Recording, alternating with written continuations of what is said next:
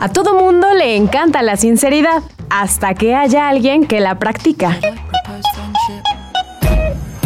Hablando sin filtros, podcast. Podcast. podcast.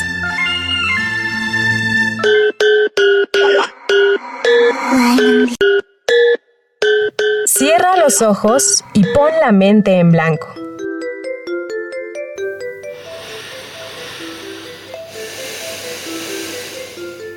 Y cuando los abras, serás capaz de expresar lo que sientes, para que el dolor del pecho desaparezca.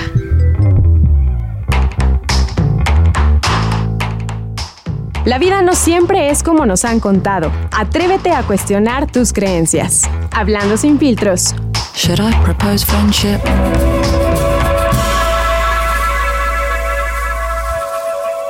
Hablando sin filtros, podcast.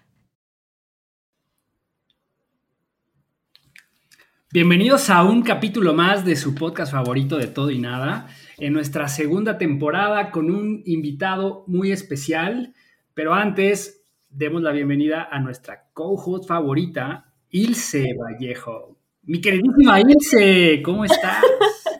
Bien, muy contenta, oigan, bien, bien chido que, que, es estar en, en, esta nueva dinámica y ver caritas distintas. Eso me emociona mucho y me emociona más estar en otra semana con ustedes.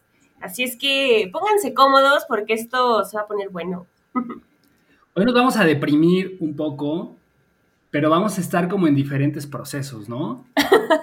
Esperamos que no, porque César a veces tiene momentos depresivos muy intensos, pero momentos de alegría también explosivos, que a mí me encanta. Y que eso es la parte que yo más conozco, pero, pero hoy nos va, nos va a llevar por todo este, este camino. Y entonces, pues bueno, sin más quiero darle la bienvenida a César Ataide internacionalista, gestor cultural, investigador de museos y teólogo en proceso. Que qué chingados es eso, no lo sé, ahorita nos va a explicar. Exacto. Pero, este, pues bienvenido, César, ¿cómo estás? Ah, qué emoción tan grande y qué gusto poder estar hoy con ustedes. Todo muy bien, muy rico en esta mañana tan eh, soleadita y fresca de otoño. Aquí no está soleado, güey. Ah, no. le digas a Ilse que está en Toluca, es la ciudad del invierno eterno. Sí, sí, acá llovió toda la noche. Fotografía. Oye, si estás con, como esquimal, güey, si está haciendo frío. Sí, llovió toda la noche por acá. Ah, mira.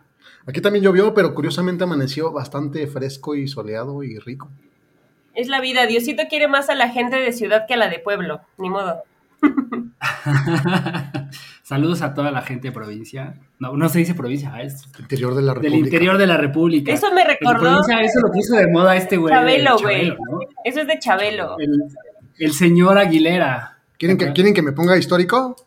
A ver. el, término provincia viene de que cuando existía la Nueva España, los territorios estaban repartidos en provincias. Entonces era la provincia de Vizcaya, la provincia de, de México, y cuando se va haciendo esta división política ya moderna, pues se queda la idea de que siguen siendo provincias, aunque realmente ya eran estados. De eso viene el término y la concepción de provincia. Fin de la cápsula histórica. Ah, mira qué padre es estar con un gestor cultural, güey, ¿te? Tienes muchos talentos y eso nos gusta mucho, pero como toda la gente que tenemos, a lo mejor cosas buenas, pues todos tenemos un lado, pues, no quisiera decir como tan bueno ni oscuro, pero sí diferente, ¿no? Y eso creo que nos da, no sé si un poco de equilibrio, pero existe y lo único que hay que hacer es abrazar esas realidades, creo yo.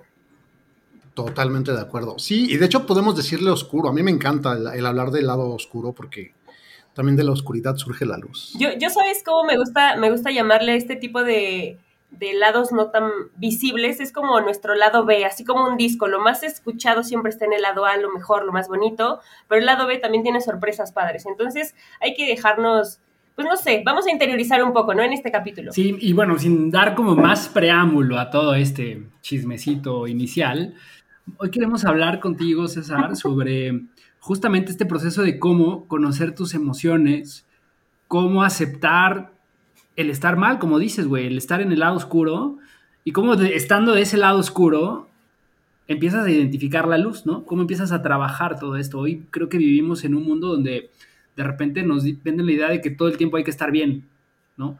Y si no estás bien, entonces algo pues, o sea, no sé, güey, o sea, como que todo el tiempo tienes que estar en este lado positivo, de actitud positiva, tarará. La semana, hace un par de semanas teníamos, eh, tuvimos una charla sobre resiliencia, ¿no? Que está muy ligado a todo este tema, pero también hablábamos sobre cómo a veces no, no conocemos nuestras propias emociones.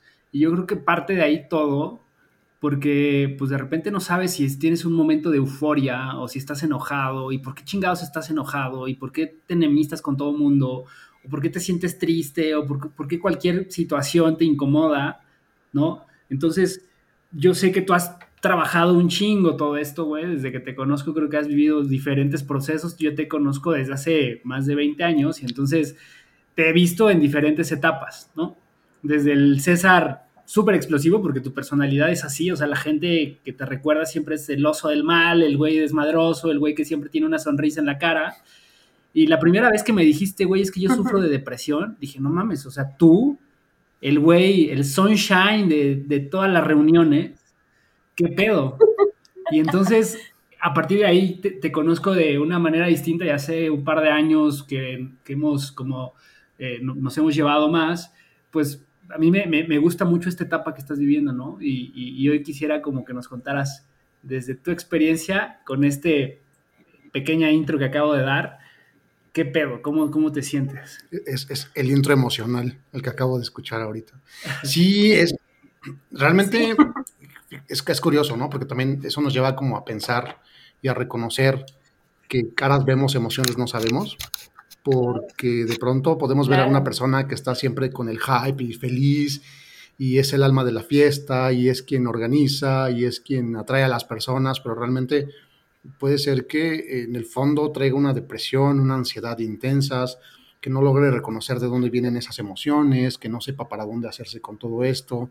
Y creo que nos, lleva también al, al, decir, ok, a partir de hoy voy a observar a las personas de una forma distinta con bastante empatía y con esta apertura para reconocerme y reconocer, o sea, reconocerlos y reconocerme en ellos y entender que todos podemos estar pasando por procesos muy complicados, pero ahí viene el pero que es este, este como este esta luz al, al, final del túnel o a mitad del túnel si quieren verlo es dentro de todas estas posibilidades de emociones negativas que se pudieran vivir también existen procesos de crecimiento y de, y de mejora continua y de, de, ok, sí, me reconozco como una persona depresiva o deprimida, eh, pero también sé que hay una posibilidad.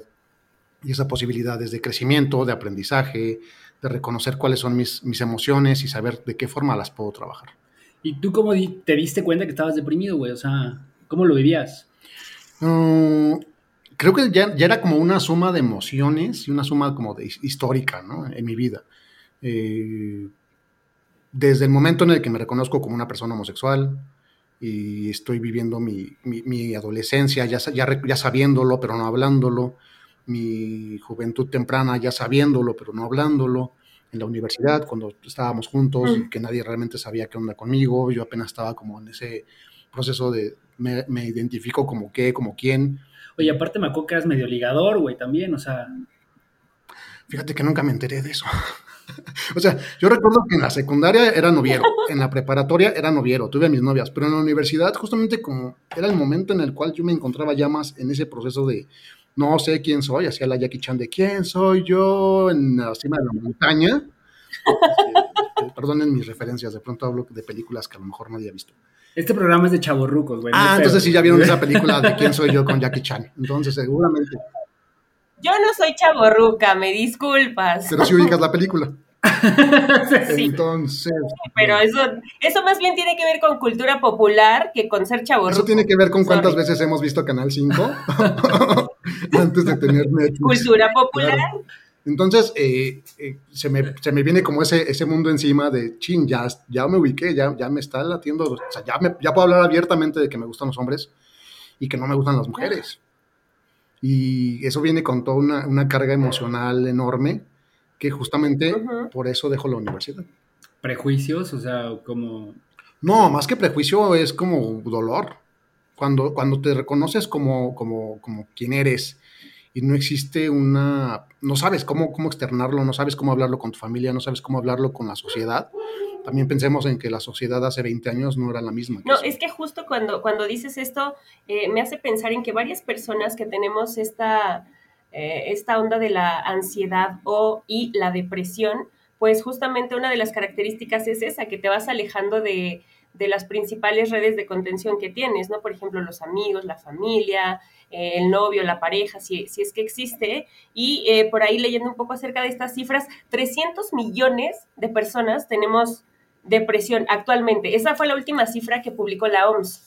Y algo que nos hace normalizar este, esto que ocurre es que todos en alguna parte de nuestra vida lo vamos a tener o sentir. Entonces, eso creo que nos acerca un poco a visibilizarlo y a no tenerle miedo. De pronto no sabemos qué decirle a la gente que está atravesando por estos procesos, ¿no? El caso de, de, César es ese, ¿no? Pues deja la escuela porque igual no estaba como tan cómodo con lo que él sentía, se estaba buscando, estaba explorando esta manera en la que, pues él, no sé, como que algo, algo tenía que resolver con, consigo mismo y entonces quizás en un mecanismo de defensa pues suelta todo lo que tenía para quizás buscarse a él mismo. Sí, completamente. Y me pasó mucho, o sea, yo de pronto llega el momento a mis 20 años que como canción de quinceañera, yo no sé por qué mi cuerpo cambia día con día, y no solo el cuerpo, sino las emociones, y fue como de, no, no puedo con esto. O sea, realmente había días en los que creo que nadie se dio cuenta en la universidad. Yo llegaba a la escuela ya en un modo bulto, lo que quería era salir corriendo, porque además no me hallaba con nadie, no me ubicaba con nadie ya en ese momento. Entonces, por mucho que tenía mi grupito de amigas, de amigos, nos juntábamos varios en, en, en, en las entreclases y todo, yo decía, yo ya no, no, pertenezco aquí. Porque ¿cómo puedo pertenecer a un lugar si ni siquiera sé quién soy? ¿Cuál, cuál está siendo mi identidad? ¿O quién soy yo como para poder decir, aquí es donde, donde pertenezco, pertenezco, esta es mi familia, estos son mis amigos, eh, aquí sé que me pueden recibir sin, eh, sin ningún tipo de juicio. Y a lo mejor el error que comete uno o que cometía uno en aquel entonces era no hablar porque lo que hacías es que te guardabas la emoción, te ibas a esconder a un rincón y seguramente, tal vez si hubiera hablado con Carlos o con algún amigo en la universidad o con alguna de las chicas, hubiera encontrado contención, pero nunca se me ocurrió buscarla. Entonces la, solución inmediata fue, dejo la universidad, me encierro en mi casa, mejor me busco un trabajo y trato como de evadir las emociones que estoy sintiendo por otro lado, que nunca es resolverlo, porque realmente no lo trabajé. Simplemente modifiqué mi entorno, me, me, muevo a otro espacio, cambio de, eh, de ubicación geográfica, de ubicación en, en cuanto a actividades, y el, el, problema sigue estando ahí. El elefante blanco, blanco sigue estando en la habitación, pero lo, lo que haces es que le das la vuelta y dices, ok, me voy a salir de este cuartito donde está mi enorme elefante, que además crece cada día más, y mejor me voy a otro espacio donde pueda eh, hacer como que no existe oye, tu elefante viéndote con cara de a ver cuándo se te ocurre retomar este desmadrito, ¿no? Fíjate que está súper cabrón lo que estás contando y, me hace reflexionar como varias cosas. Una, cómo a medida que estamos, o sea, porque todo es como un proceso, ¿no? O sea, al final lo que hemos platicado en este espacio es que lo importante, y es un poco lo que nosotros hemos cuestionado, o sea, tenemos pedos, siempre vamos a tener pedos, pero evidentemente a medida que te haces consciente de que hay un problema y a medida que te haces consciente que te está afectando de alguna forma, esa conciencia te lleva a trabajarlo, ¿no? Pero cuando estás joven o en esta etapa de adolescencia, de universidad, Los 20, de 20 etcétera, vivimos en un mundo en donde siempre queremos encajar, en donde la carga social es súper fuerte, y entonces empezamos a ponernos máscaras y yo creo que nos pasa todo. Yo siento que pasé por algo similar en donde te empiezas a decir, pues quiero encajar aquí, entonces voy a ponerme una máscara y pasa esto que dices, ¿no? No te abres con las personas. Entonces vivimos creando esta falsa identidad y yo creo que eso es lo que sucede mucho a veces en, en estas etapas jóvenes, en donde todo el mundo es superficial, todo el mundo es muy banal y vámonos de fiesta y, siempre conectamos a través de la chela. Yo me acuerdo cuando estábamos en la universidad, la manera de conectar era vamos por una chela, güey. Y terminábamos bien pedos y terminábamos enfiestados y terminábamos echando desmadre todo el tiempo, pero era una forma de conectar con la gente. Y si no había alcohol, entonces no había amistad, güey. o sea, o más que amistad, o sea, se, se, creaban dentro de la peda este tipo de vínculos, ¿no? O sea, mis mejores amigos, creo que todavía lo recordamos y hoy somos esas personas que tomar una copa de vino ya se vuelve un acto de fe. por la cruda al día siguiente, güey. Pero, pero yo creo que esa, esa parte de ponerte máscaras y no, y no aceptarte está súper cabrón. Y yo creo que cuando lo empiezas a trabajar y dices, a ver, güey, chingue su madre. Y yo creo que lo adquieres con la edad, ¿no? Lo que hablábamos hace un rato también fuera del aire es, pues ya cuando, cuando tienes esta edad es, pues, lo que piensa la gente, pues igual y me vale madres. O sea, no que me valga madres, porque al final si hay algo ahí, debe haber algo que esté mal en mí y si me está afectando tengo que trabajarlo, pero lo, lo, ves desde esa óptica de, a ver, ¿qué, está, ¿qué están percibiendo de mí y qué de eso a mí me afecta o qué me vale madres porque es simplemente un valor moral que no convivo o lo que sea y no me está afectando? Pero ya no te clavas y no pones máscaras y entonces te vinculas con la gente que verdaderamente resuena contigo.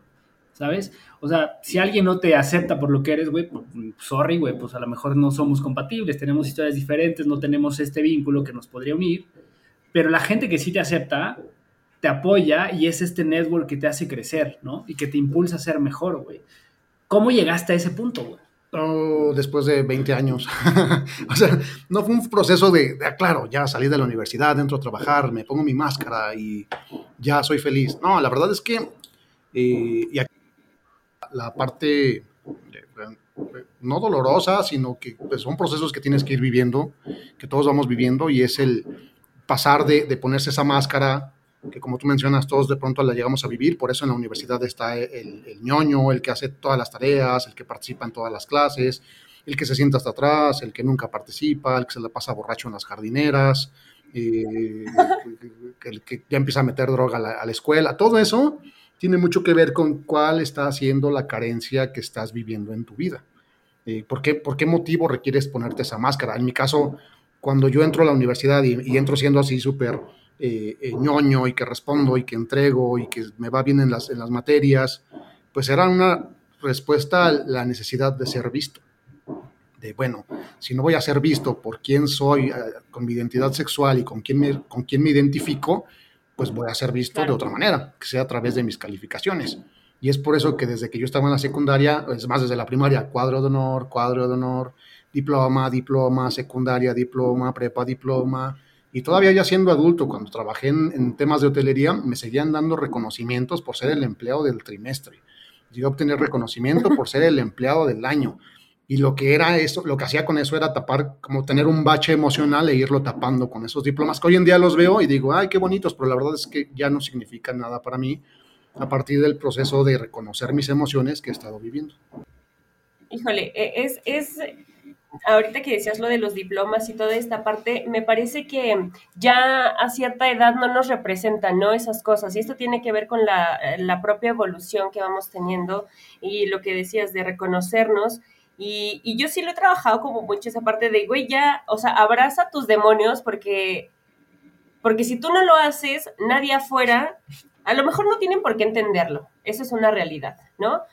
Pero si tú misma o misme o mismo no empiezas como a conectar con ellos, es un poco difícil y vas a sufrir muchísimo en esta dualidad que tienes que hacer como, como todo el tiempo hablar o, no se trata de todo el tiempo estar en positivo, porque hay gente que nos pasan cosas y pues, güey, o sea, lo tienes que, manifestar también, ¿no? Entonces creo que la importancia de, de reconocer nuestras emociones, de saber qué estamos viviendo, pasando y cómo vamos a hacer o qué vamos a hacer para resolverlo. Esa es una parte importante. Tú cómo empiezas a tomar terapia, porque es una parte muy importante de cuando caemos en estos baches o en la depresión o en la ansiedad, el estar cerca de alguien o de un especialista para poder, eh, pues no sé, llevar una vida pues, menos ajetreada. Sí, y fíjate, eh, entro a trabajar, estoy en varios lugares, trabajo en hotelería, empiezo a tengo a mi primer novio, tengo a mi segundo novio, tengo a mi primer pareja con quien estoy cinco años. Eh, y de pronto conozco a quien actualmente es mi pareja ya desde hace casi ocho años. Y, sí, ya un ratito. Oh, no mames, no lo cuentes en ese contexto que estamos diciendo que somos contemporáneos y me quemas, cabrón. no, pero es que eso, fue a los 20, o sea, nos conocimos como a los 15, años, bueno, no hagan cuentas. Lo bueno es que no dije cuántos años estuve en cada trabajo, sino esto vale más. Pero eh, empiezo a, como entender ese, quiero estar bien en una relación, quiero sentirme bien, pero al mismo tiempo ya mi, elefante, el famoso elefante que dejé guardado en una recámara, ya estaba la trompa por una ventana, una oreja por la otra, y ya tenía tonos, ya tenía matices, ya no era blanco, ya era de colores, ya era, era un, un elefante arcoíris, ya era un elefante negro, ya era un elefante que, que, a veces era gris y que en ocasiones no me dejaba ni siquiera levantarme de la cama. Y ahí es cuando yo digo, ah, caramba, algo está pasando porque tengo ya muchas emociones eh, guardadas que por años no he trabajado, que nunca he hablado con mis papás, que nunca he hablado con amigos, que nunca he hablado con nadie. ¿Y qué es lo que ocurre? Y aquí viene la parte sabrosa del asunto. Me descubro teniendo sexo con personas desconocidas en los momentos menos idóneos posibles. O sea, lo veías como una salida, güey, como la manera fácil de tapar tus demonios, como bien lo dices. Sí, pero lo más fuerte de todo es que te despersonalizas. A mí me llegó a ocurrir en una ocasión que en cuanto, me, en cuanto fui consciente de lo que estaba haciendo, ya estaba metido en el pedo. Ya estaba yo fajándome con alguien y dije, ¿cómo llegué aquí y este güey quién es? ¿Y después te daba culpa? ¿o Sí, totalmente. Pero ahí es donde viene el necesito ayuda porque entiendo, o empiezo a entender que esto tiene que ver más con mi ansiedad que con el hecho de que yo quiera estar fajando con personas. Oye, güey, ¿y esto, cómo llegaste a terapia? O sea, ¿fue un tema de autor conocimiento o alguien te dijo, oye, ¿por qué no vas con este? Yo me aventé. Creo que una ventaja que tenemos estas generaciones es que hemos dejado de, endemoniar la terapia, de, verle como el lado negativo y decir, ya no pensamos que, que con el ir al psiquiatra o al psicólogo tiene que ver con que estás loco. Más bien es, es la idea de necesito ayuda, necesito que alguien me ayude a orientar más o menos hacia dónde deben ir mis ideas y mis emociones porque esa es la función del psicólogo. El psicólogo no nos va a resolver, o el psiquiatra no nos van a resolver la vida, no, no vamos a llegar y nos van a decir, esta es la receta que tienes que llevar a cabo, pero sí nos pueden decir, eh, nos ayudan más bien a hacer introspección. Ok, a ver, quiero hacerte una pregunta ahí, justo que tocas este tema de nuestra generación. ¿Hace cuántos años tomas terapia? Ocho años. Ocho. Ay, con el, con el novio llegó la terapia. Te cambió. Me cambió. Oye, ¿y ya has tenido como, como un acercamiento diferente hace ocho años, cuando estás más joven, a como lo ves hoy? Sí, eh, eh, es que además a la terapia ya le he agregado el estar trabajando temas de conciencia, me ayudó mucho el estudiar durante un año eh, un diplomado en teología, el empezar a encontrarme con una parte más espiritual, pero al mismo tiempo estarle metiendo cosas de coaching. Creo que estamos en, una, en un momento en el cual ya no nos podemos espantar con nada y cualquier cosa que nos, se nos acerque y nos pueda ayudar de alguna forma a entender mejor nuestras emociones debe ser bienvenida. Entonces, todo esto ha sido parte de un proceso en el cual hoy en día puedo decir que ya no me da miedo ir a terapia, eh, ya pude dejar, ah, porque ese es otro, otro, otro episodio que terminé yendo con psiquiatra, terminé tomando antidepresivos y eso tiene tres años. Eh, les cuento si quieren rápidamente de dónde viene esto con todo y que yo había tomado terapia y ya estaba yendo con el psicólogo y cambié como tres o cuatro veces de psicólogos hasta encontrarme con alguien con quien me hallara, es a partir de la muerte de mi hermano hace ya casi cuatro años que me da el bajón total. Y además es, sí, se te cae el mundo, pero no puedes mostrarlo ante el, ante el universo, ante quienes te rodean, porque además debe ser el fuerte que sostiene a tus papás. Claro, ¿tú, solamente tenías un hermano? Éramos los sí, solamente dos, y además él era el menor, 33 años fallece. Entonces, eh, se acabó en cosa, o sea, se, vino abajo en cosa de seis meses y, murió repentinamente. Eh, y ahí es donde viene este punto de, híjole, ¿y ahora qué hago? Eh, ¿Cómo sostengo a mis papás? ¿Cómo sostengo mi propia vida? Cambia toda la dinámica. necesito incluso encontrar algún, algún parangón o algún espacio eh, eh, espiritual del cual agarrarme.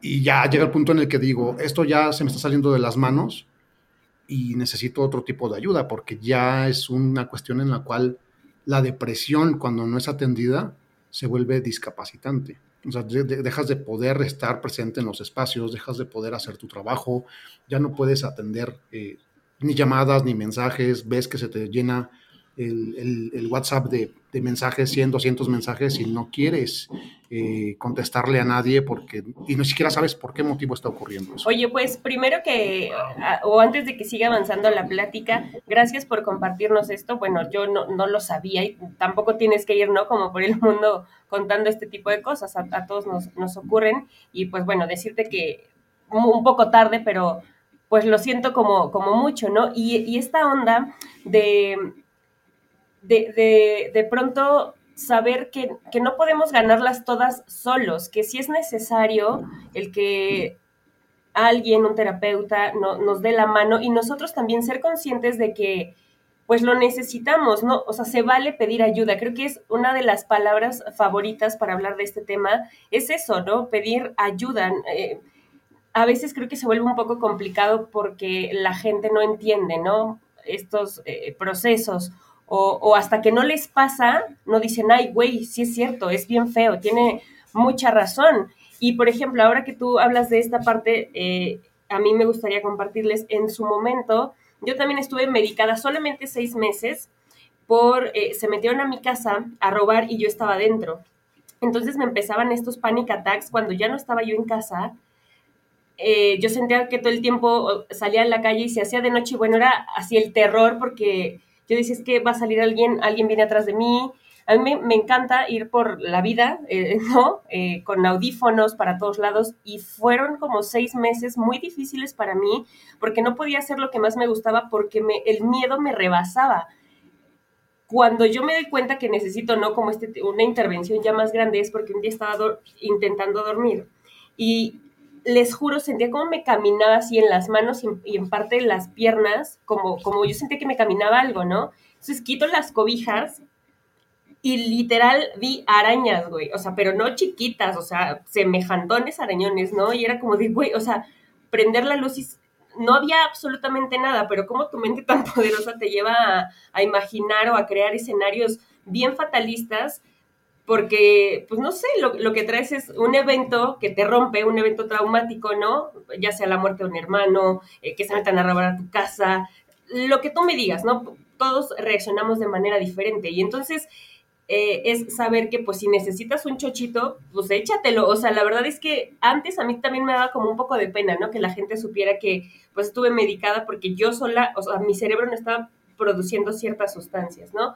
Y ya después dije, pues creo que esto va más en función de lo que yo necesito. O sea, si yo no estoy bien, pues sorry con las personas que piensen o que me ataquen por, por esto, ¿no? O que hablen sin tener conocimiento, pero más bien es eso, como que ya no te metes en broncas porque la gente no entiende lo que te está pasando, más bien tú dices, güey, yo lo tengo que hacer por mí para, pues, tratar de conectar o estar un poco más en paz, ¿sabes?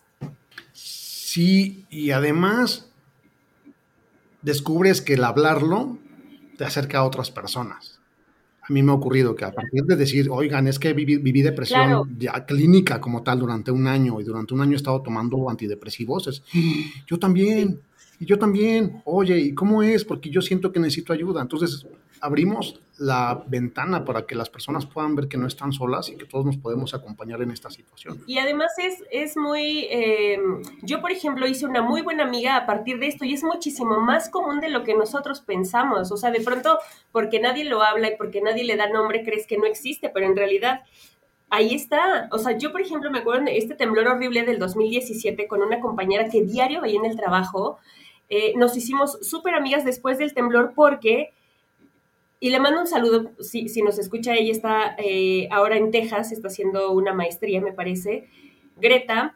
Em, eh, el evento fue que se sintió horrible, ¿no? El temblor. Y ella, por ejemplo, traía una, una falda. Y entonces como que su mayor miedo era me subí completa la falda, o sea, no estoy enseñando los calzones en medio de que casi se nos cae el edificio. Entonces se acerca conmigo y me empieza a contar todo esto, que, que, su pensamiento como en loop y repetitivo era el saber si ella no traía la falda o los calzones de fuera, ¿sabes? E, e, entran como esta onda de switch, ¿no? Para bloquear ciertos pensamientos horribles que tienes. Y de ahí hicimos una amistad muy, muy padre a través de que nos confesamos que ella estaba medicada, que yo vivía medicada y que vivíamos en el mismo lugar de trabajo sin darnos cuenta y sin saberlo. Y de ahí empiezas a hacer otras redes de apoyo porque si te da un pánico ataque a las 3 de la mañana, o sea, ¿a quién le hablas o qué haces? ¿No? También esas redes son muy importantes. Yo creo que tocaste un punto clave, el tema de a veces como bien dicen, no, lo, no estamos preparados para hablarlo, pero también sabes que lo que platicábamos eh, con Fab, ¿no? Ilse, sobre que a veces minimizamos o la gente tiende a minimizar el, sufrimiento de las personas, o sea, pues no todo lo viven igual y, y no está bien y no está mal, ¿no? O sea, al final creo que este tema de la empatía y de cuando generas estos vínculos con personas que te entienden y que te das cuenta que no estás solo, porque todos tenemos pedos existenciales, solo que algunos no sabemos identificarlo, o nos hacemos pendejos, o simplemente no, no le damos esa importancia en nuestras vidas, o a lo mejor no nos afecta tanto digo tanto porque siempre te afecta, ¿no? Inconscientemente. O sea, cuando no estás en ese nivel de conciencia, algo, algo sucede. Pero. Y es cuando vives como. Como esta gente que dices que yo así soy, así estoy toda la vida y no necesito hablar mis pedos porque no estoy loco, güey. Y qué chingados me va a decir un cabrón que tiene más pedos que yo, qué es lo que debo hacer. Y, el, y creo que ese, ese, ese estigma de la terapia es el que nos ha hecho tanto daño, ¿no? Porque al final, pues el terapeuta no te va a decir qué hacer un buen terapeuta al menos no lo va a hacer. Y luego, dos, el terapeuta va a tener más pedos que tú, probablemente. Sí, y es cierto, ¿no? Porque también es un ser humano, es un ser falible, tiene familia, tiene esposos, tienes hijos, tienes mil y un temas. Lo que te va a ayudar es a encontrar ciertas herramientas, ¿no? Que te permitan justamente pues salir de este círculo que te está afectando. Y, lo demás es un trabajo propio, ¿no? O sea, no es un, o sea, la terapia no es como que vas con el terapeuta y ese güey te va a curar y después de 20 sesiones ya él, te va a hacer que sanes. Si tú no estás consciente, que creo que esa era mi siguiente pregunta también hacia ti, ¿en qué momento tuviste verdaderamente, o si no lo has tenido, también compártenlo, o sea, ¿cómo, cómo, cómo vives este proceso del para qué? O sea, todo esto que has vivido, cuál ha sido el sentido de ese sufrimiento, güey. O, no ha tenido sentido, o cuál es el aprendizaje después de estas sesiones de terapia, de esta introspección que has hecho y de todo este viaje, güey, de ocho años hasta ahora. Pues todavía todos estos años de terapia me llegué a pelear con terapeutas. O sea, aún así iba como mucho con, con, las máscaras, ¿no? A mí, ¿por qué me vienes a decir eso? Me recuerdo mucho que uno de los últimos terapeutas que tuve insistía en que me acostara en el diván yo les decía, es que a mí no me gusta acostarme en el diván, a mí me gusta sentarme frente a ti y verte a los ojos. Pero era una máscara, era a final de cuentas ese, a mí nadie me va a venir a decir qué hacer. Y tiene que ver mucho con la, con la máscara del oso del mal. Porque el oso del mal es, es, es, es retador y es eh, rebelde. Y a mí, ¿por qué me van a venir a decir las cosas? Y yo soy quien dice aquí cómo se hace. Y además soy maloso, ¿no? Siempre ha sido como esa imagen de yo soy maloso. Sin embargo, esa, esa malosidad o ese, ese desmadre, pues realmente es una máscara, es un, por dentro traigo un dolor enorme que no me atrevo a trabajar. Y eso es lo que ocurrió. Por muchos años yo dije, y a mí me encantó que la gente me empezara a reconocer como el oso del mal, porque yo decía, perfecto, ya me pusieron la máscara idónea para que yo no tenga que explicarle a nadie cuáles están siendo mis verdaderas emociones. Entonces era de si llega con el terapeuta y, y, desnúdate en alma para que realmente reconozcas quién eres y cuáles están siendo tus, tus dolores. Eh, no se crean. Las, las veces que fui con los terapeutas, no por nada brinqué de uno a otro también, ¿verdad? Porque era del, ya no me gustó, ya me confrontó, yo no estoy dispuesto a escucharlo, está mal, yo estoy bien.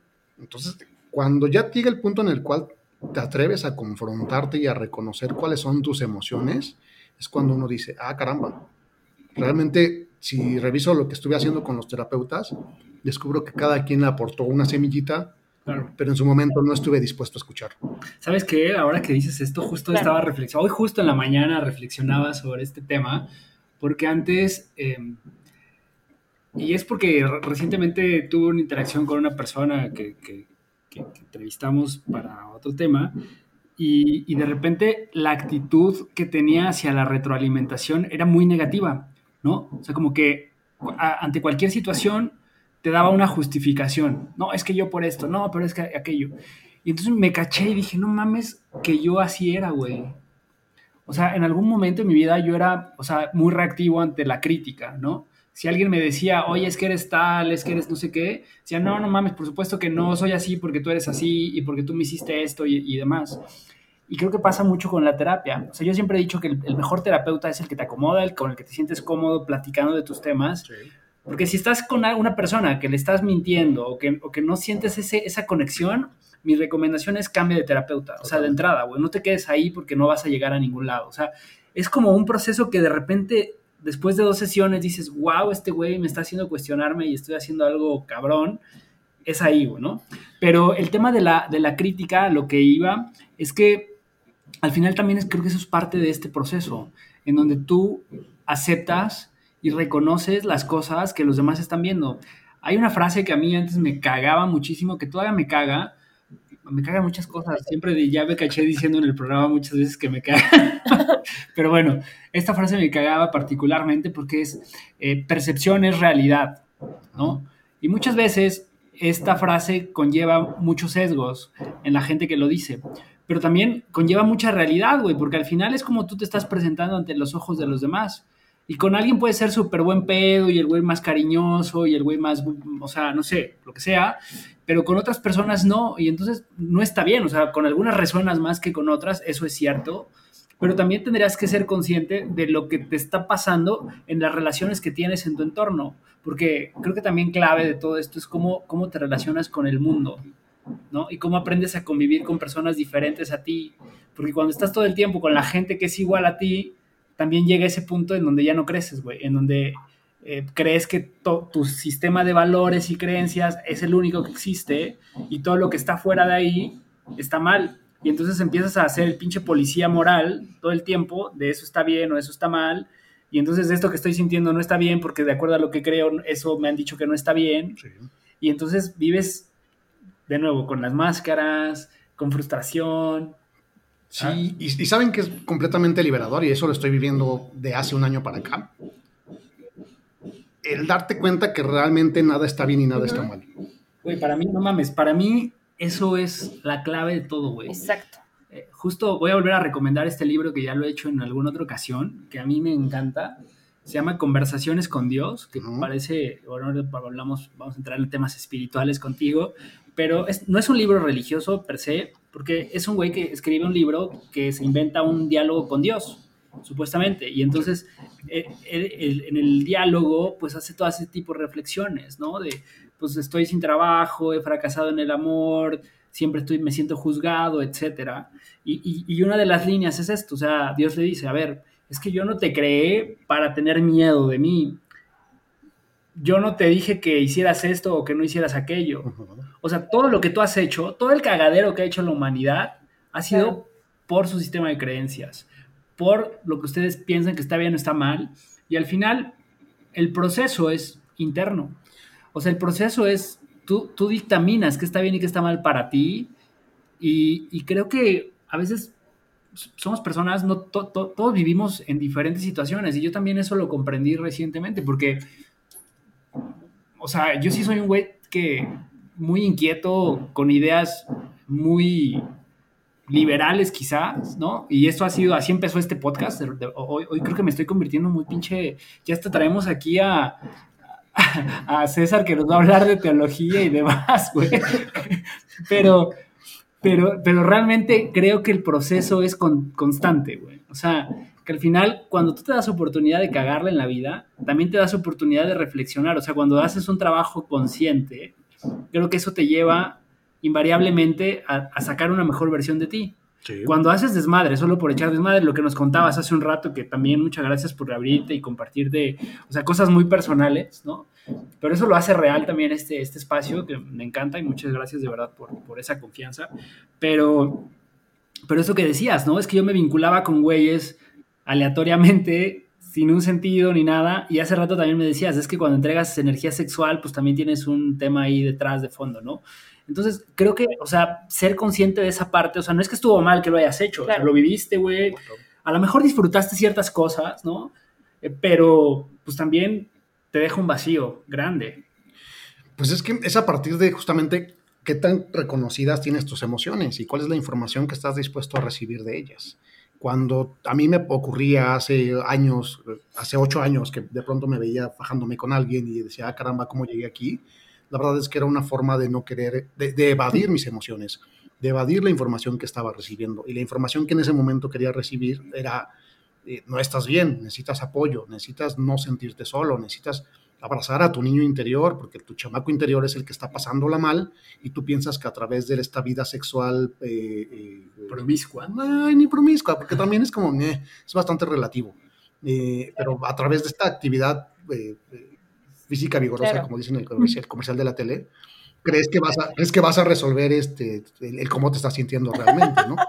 Cuando ya empiezas a entender que en la vida todo el tiempo estás recibiendo este tipo de mensajes, o como diría la buena Oprah, estos whispers, que de pronto es como de ahí te va el mensajito de que necesitas trabajo, ahí te va otro mensajito, y si no entiendes el, el, susurro, entonces te va una piedrita, y si no entiendes la piedrita, entonces te va un pequeño ladrillo en la cabeza, y ya si de plano no lo entiendes, te va a llegar el madrazo con una piedra que te va a caer encima. En mi caso, la piedra que me cayó encima fue la muerte de mi hermano. Y ahí es donde dije, ah, caramba, todo el tiempo estuve teniendo estos, tipos, estos mensajes que tenían más que ver con reconócete, identifícate, habla abiertamente de quién eres, eh, a, mí me, a mí me encanta poder decir, yo soy César Ataide, soy homosexual, pero también estudio teología. Y a mucha gente le hace un cortocircuito hermoso eso de cómo es posible que un gay esté estudiando teología y tenga tanto acercamiento con sacerdotes católicos. Y de pronto es como de sí, pero no solamente eso, también estoy estudiando coaching. Y dentro del coaching estoy trabajando temas emocionales, temas de energía, temas espirituales.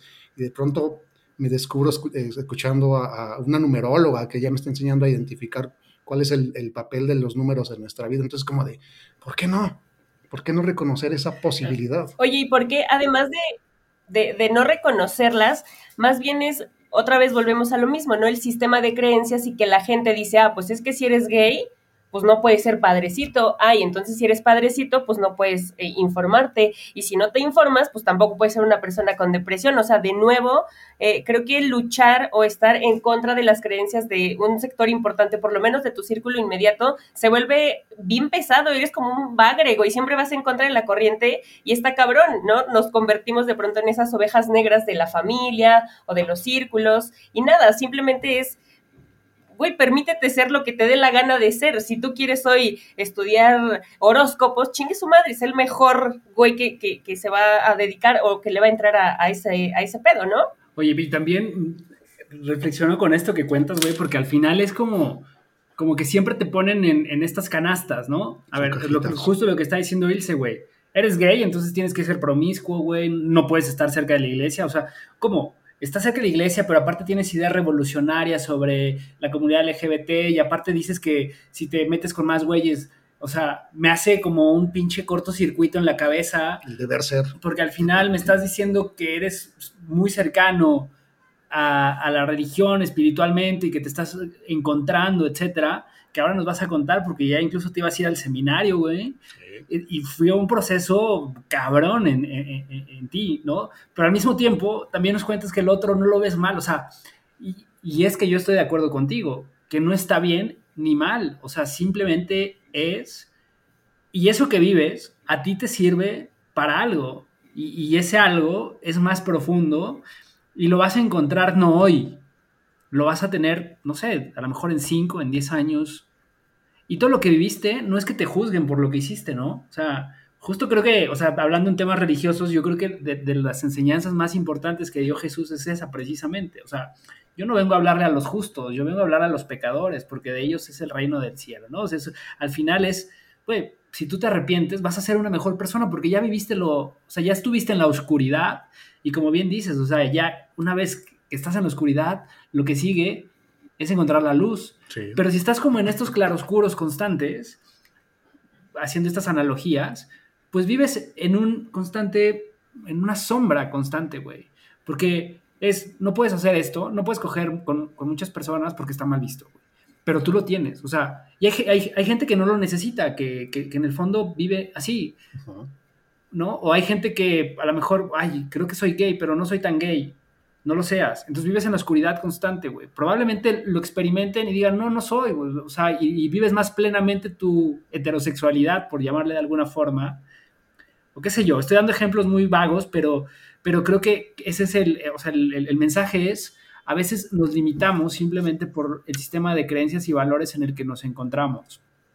Y creo que eso es lo que ha limitado también nuestro crecimiento personal y espiritual, ¿no? Porque vivimos siempre con los valores de alguien más y no con lo que tú mismo estás construyendo. Y por eso terminas cagándola en tus relaciones y por eso terminas cagándola en tu vida profesional y en mil y un cosas y caemos en depresión que ni a veces ni lo sabemos, que es lo peor, güey, del, caso. Sí, la sociedad y uno mismo aprende en algún momento a insertar todo en cajitas. Entonces eres heterosexual, entonces tienes que ser el hombre varonil, entonces tienes que ser la mujer eh, sumisa, eh, y si eres revolucionaria estás rompiendo con el sistema de creencias en tu familia, y de pronto eh, no puedes estudiar ciertas cosas, toda la familia fue médico, tú tienes que ser médico, toda la familia son ingenieros, tú tienes que ser ingeniero, ni se te ocurra estudiar danza o ballet, porque cómo es posible, entonces si estudias ballet eres jotito, y así, o sea, vamos, desde chiquitos es más, desde, desde los gender reveals, ¿no? Que ya ya me, me, causan cortocircuito, que es como de, vamos a ver si es niño o niña. Y ya desde ahí es como de, claro. ¿por qué desde todavía ni nace ya le están asignando una creencia, una forma de ser, un, para qué? Y, y, nace la niña y entonces es, tú no puedes jugar con carritos porque los carritos son para niños. Y tú niño no puedes jugar con muñecas porque las muñecas son para niñas. Entonces, desde chavitos empezamos a, cargar con toda esta... Eh, eh, todos estos pensamientos limitantes y estas formas de, de, vivir. Sí, de relacionarnos. De relacionarnos. digo, yo lo del gender review pues, no, lo veo tan mal, güey, porque pues, al final es tecnología que te permite saberlo, güey. Está bien, ¿no? Pero yo creo que la carga fuerte es esto que dices, que, o sea, no necesariamente el, que estés ahí no puede ser vulnerable. Ah, en algún momento igual vamos a hacer un capítulo, me, encantaría, sobre la vulnerabilidad de los hombres. Porque vivimos, eh, o sea, nos da miedo, güey. O sea, como hombres te da miedo expresar sentimientos. O sea, yo crecí en una cultura machista. O sea, de niño yo viví, tú también, o sea, nuestras familias eran machistas. Seguramente todavía nos tocó esa generación en donde los abuelos eran los machos, lo, el alfa, el, el que la mujer está en su casa y, yo sí puedo tener mil mujeres, pero, pero no lo saben y el qué dirán y tal, tal, tal. Y todo eso, pues, nos, de nuestra generación nos tiene una carga muy importante, ¿no? Porque después vivimos un choque en donde dices, güey, el mundo cambió. Hoy si eres macho, estás bien pendejo.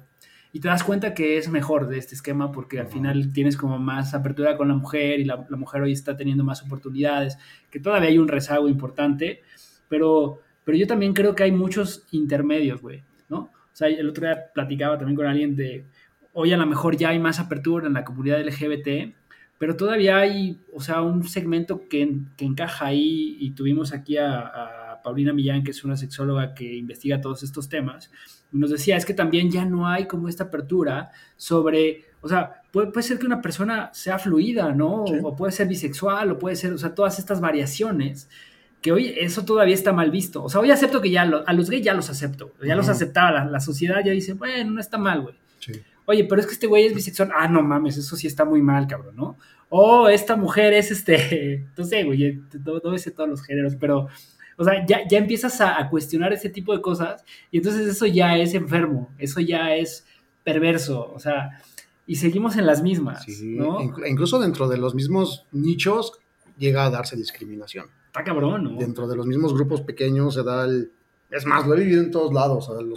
se vive en el LGBT que porque si quieres ser oso, eh, casi casi te tienen que traer el pelómetro, así como para saber cuánto pelo tienes en el, cuerpo y ver si sí puedes ser oso o no. Yo soy oso del mal porque siempre me han dicho oso. Y del mal, pues por maloso, ¿no? O sea, como esa máscara, ¿no? Pero en, alguna ocasión alguien me escribió en Facebook así de, oye, ¿tú, a ti, quién, te, quién te autorizó que te hagas llamar oso si no eres un gordo peludo? yo, ah, caramba, pues ¿dónde, está, ¿dónde tengo que pedir mi afiliación? A, ver, por, por, por diario cultural, güey, yo no sé los, o sea, cuáles son los tipos, más pues, comunes en la el, el, oso, que es el hombre como con cierto peso y peludo por todos lados. sí lo conocí. Este, eh, la nutria, que es también velludo, pero que es como más fitness. Saludos a Mau. Saludos a Mau y a la nutria, claro. el, el, el, twink, que es como el delgadito, así más, más fino en, en corporalmente. Vaya, es que hay un. Hay un y los que son así super fitness, mamados y esto. Ah, les llaman bien feo, les dicen musculocas. Las musculocas. Quien hasta así es como súper obsesionado con el gimnasio y van a los.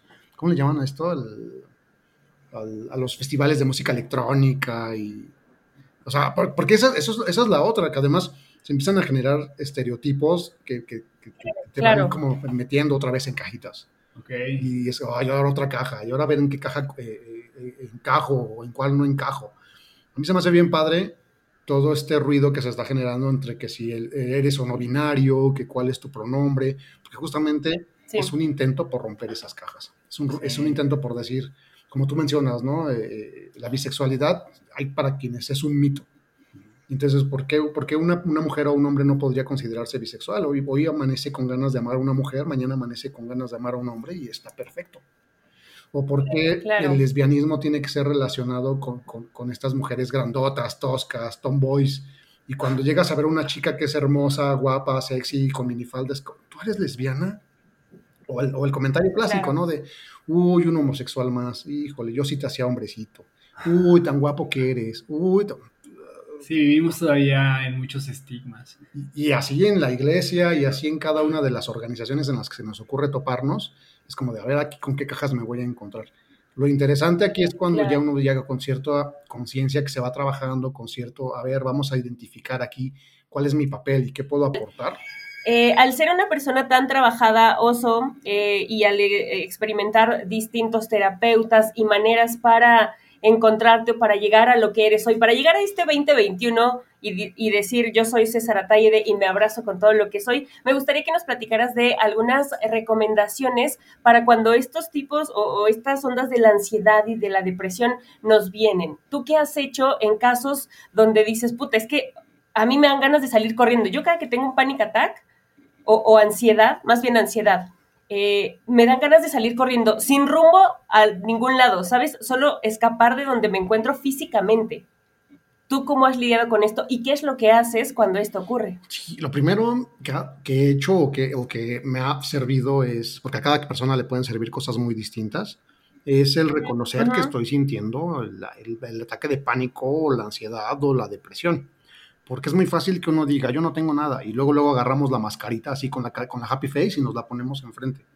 Entonces lo primero es, ok, sí reconozco que estoy pasando por un momento de depresión, sí reconozco que estoy teniendo un, un, episodio de ansiedad o un ataque de pánico incluso, que además a mí cabe mencionar que a partir de que me dio COVID en agosto, el recuerdito que me dejó el COVID es ataques de pánico.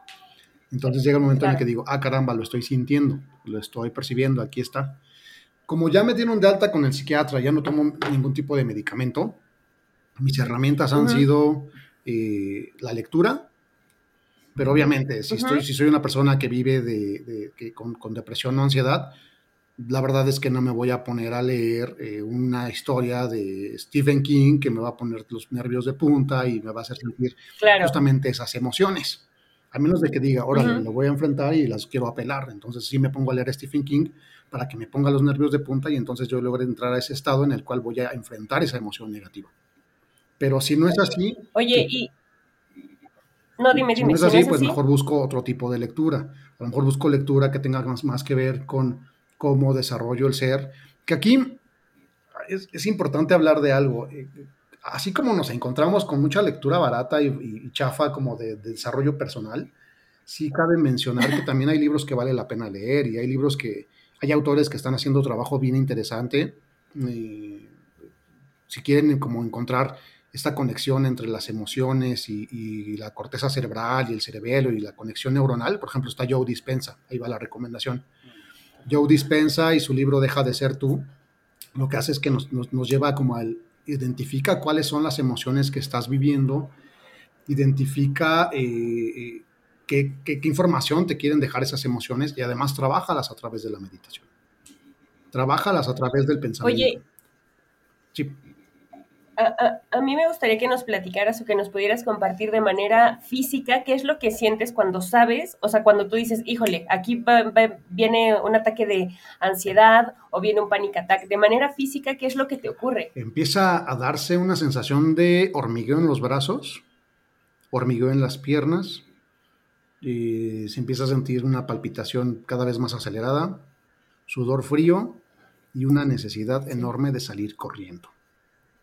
Es horrible, horrible, porque no puedes estar en un lugar, eh, por ejemplo, ahorita donde estamos nosotros, ¿no? Yo te diría, ¿sabes qué? Necesito salir un momento al balcón y poder respirar, porque ya no puedo. Sí. Entonces, lo, lo que yo normalmente... ¿Es real, güey? O... No, no, no, o sea, no, no, no, estoy ejemplo. Carlos ya me está viendo así de, güey, ¿qué hago? Ya se me puso mal. No, es, es, lo que, es lo que te ocurre cuando te está dando esa, esa, esa, esa ansiedad extrema o ese ataque de pánico. la, la primera recomendación que yo les haría al respecto es concéntrense en su respiración. Si la respiración ya se está agitando, eh, eh, de hecho pasa mucho cuando, cuando tienes COVID, ¿no? siento que ya no puedo respirar. A mí me pasó teniendo COVID, yo decía, ya valió madres porque no estoy pudiendo respirar. Y afortunadamente tengo ahí a mi, a mi, a mi apoyo a la mano, que es, que es, mi novio, que luego, luego me dijo, espérate, es ansiedad y está, te está dando una crisis, un ataque de pánico. A lo mejor no tiene nada que ver con el COVID, más bien concéntrate en cómo estás respirando y a partir de eso ponte a hacer meditación. Hay meditaciones muy eh, buenas que lo que hacen es que te colocan en el aquí y en el ahora.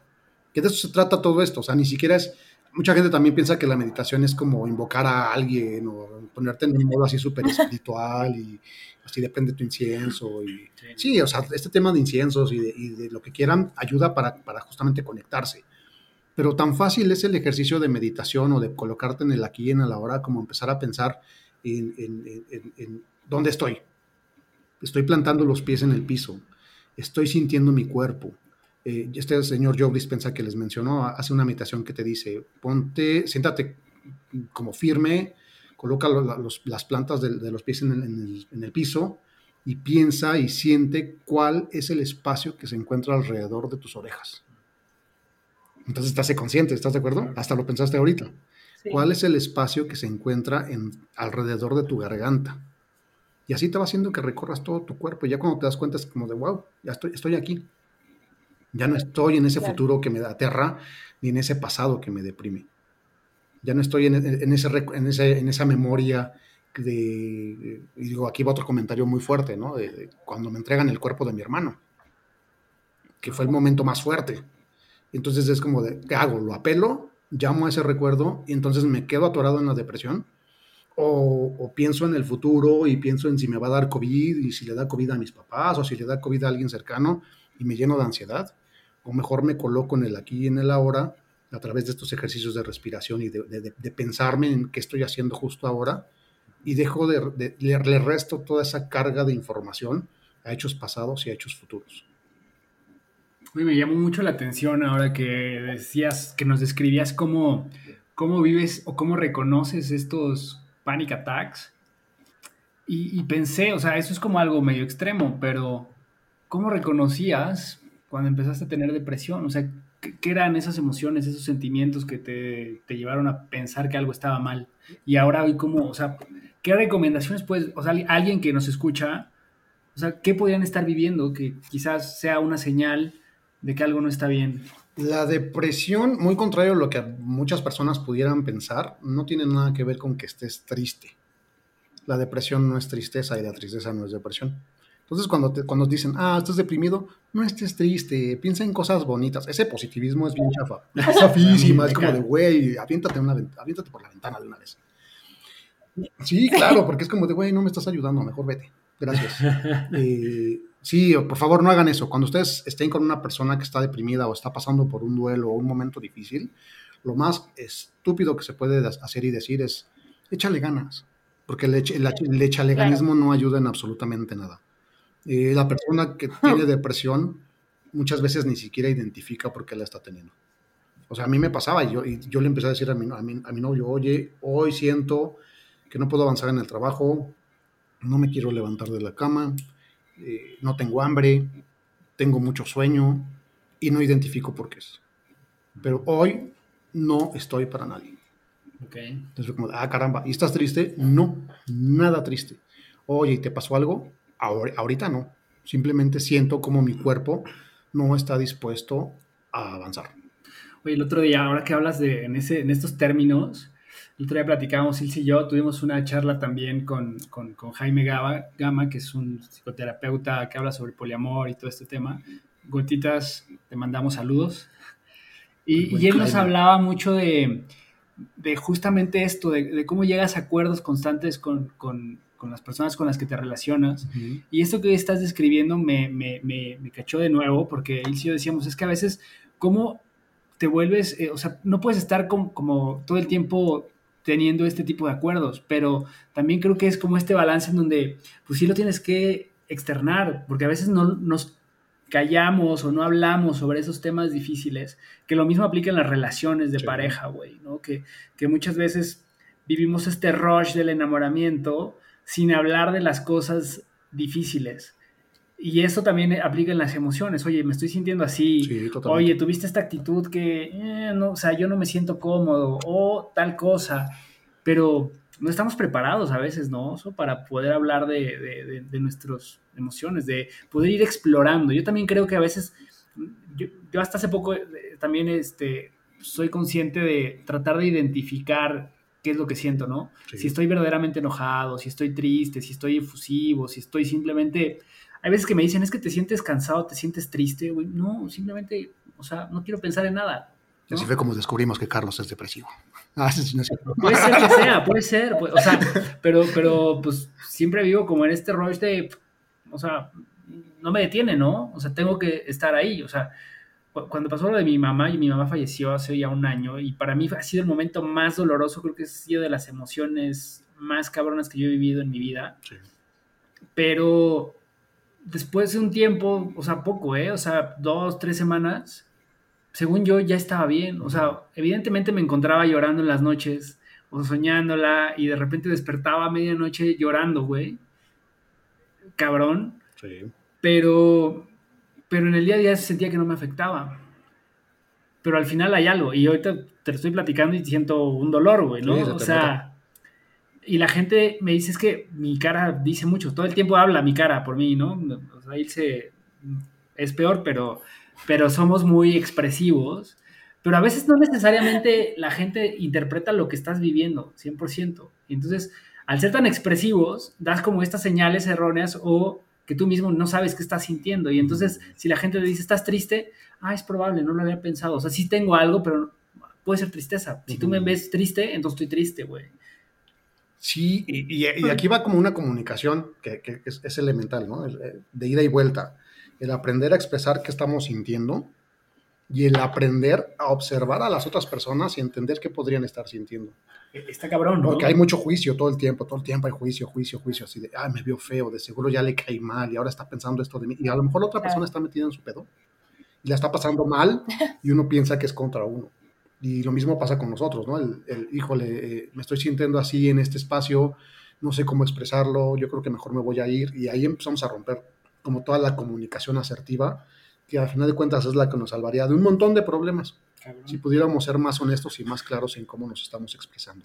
Y eso tiene que ver a su vez con qué tan dispuestos estamos a reconocer nuestras emociones, como tú lo mencionas. Sí, total. O sea, yo, yo hoy en día ya, ya me levanto y digo, híjole, hoy traigo mi nube negra encima. Y lo digo. ¿Saben qué? Hoy, de hecho, la semana pasada publiqué en algo así de bienvenido Mercurio retrógrado, porque nos va a dar en la madre con las emociones. que por cierto, ahí tuve un montón de juicio también.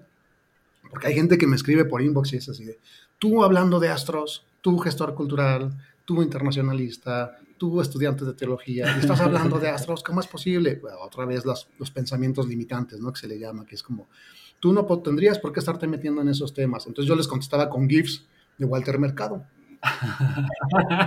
¿Para qué me engancho? Ahí está Walter Mercado. Ese, ese es mi, mi, objetivo. Oye, me voy a desviar un poquito y ya que sacaste este tema justo de los astros y de la teología y de la religión, porque, a ver, quiero, quiero saber tu opinión sobre esto precisamente, ¿no? Creo que a medida que tienes más conocimiento, te vuelves menos creyente de temas religiosos. O sea, es como, como algo natural que sucede en muchas personas. Em, yo voy a hablar de mi perspectiva y cómo lo veo, ¿no? Y, quiero saber tu opinión. Yo soy una persona muy creyente, porque por muchos factores. Uno, porque así me educaron, o sea, para mí es un tema de educación, una. Y, y si era una educación religiosa férrea, ¿no? Donde eh, en Semana Santa, pues jueves y viernes santos no te puedes bañar, güey, no puedes hacer absolutamente nada. Nada, nada. Mi abuela era de que es viernes santo, es, o sea, no pueden hacer absolutamente nada, tenemos que estar en la casa, tenemos que guardar, hacer el ayuno, ta, ta, ta, o sea, bien cuadrado. Y, yo hoy, pues, o sea, reflexiono sobre la religión en términos de, sabes que hay cosas que no son ciertas, ¿no? Que son como todas estas historias que de la Biblia y del Génesis y de Adán y Eva y ta, ta. O pues es difícil creerlo. Y cuando lo pones sobre tela de juicio y dices, oye, es que esto no pasó, güey. O sea, el arca de Noé, no me chingues, ¿no? Y, no puedes defender, o sea, realmente no existe. O sea, sabemos perfectamente que eso no es real. Pero el fondo no es ese. Para mí el fondo es lo que te llena. O sea, el simbolismo que hay detrás de cada uno de esos pasajes, güey. Entonces, para mí la religión es eso, es ese centro que te hace tener a alguien que está arriba de ti y que es una... Es como el Wi-Fi, ¿no? Hay, una persona que se llama Juan Lucas Martín, que me encanta, güey, que él dice, o sea, el Wi-Fi, tú no sabes que existe. Pero o está. ¿Cómo sabes que existe? Pues porque te puedes conectar a Internet, güey. Una presencia divina llámese Jesús, llámese Buda, quien sea, hay alguien, güey. Hay alguien que nos supera y es ese alguien con el que nos conectamos. Yo me conecto con Jesús y con la Virgen de Guadalupe porque crecimos y nacimos en México, güey, en una religión católica. Si hubiéramos nacido en Israel, probablemente seríamos judíos, lo que sea, pero hoy la realidad es esta y en lo que creas es esto. O sea, para mí esa es la religión, no sé tú cómo lo vives. Sí, a, de hecho, cuando yo llego a la iglesia, bueno, yo vengo de una educación un poco más laxa en cuanto al acercamiento a la iglesia. Realmente no era que, fuéramos como siempre a misa y que, hacer, que, siguiéramos como todas las tradiciones. Era el, típico católico mexicano, que es el que va a misa los domingos y nada más va a rezarle a la Virgencita el 12 de diciembre. Eh, quien realmente no conoce cómo es, cuál es el fundamento de la, de la creencia, ¿no? de la religión. Eh, y durante años, me, ocurre un, capítulo muy, muy fuerte cuando tenía como 15 años, que a mí mis papás desde chavito me dejaron pintarme el cabello, hoy, hoy inexistente. Pero en aquel entonces me dejaban pintarme el cabello y traía arete desde como los 12 años. Eh, y, si era bien desmadrosillo yo, ¿no? O sea, dentro de, dentro de todo, con todo y que tenía mi cuadro de honor, yo era bien desmadrosillo. O sea, me encantaba traer el cabello, el cabello de morado, de güero, de blanco y arete y yo desde chavito me quería tatuar. mis papás, mi mamá era muy como de, ¿te quieres perforar? Y yo, sí, yo te perforo.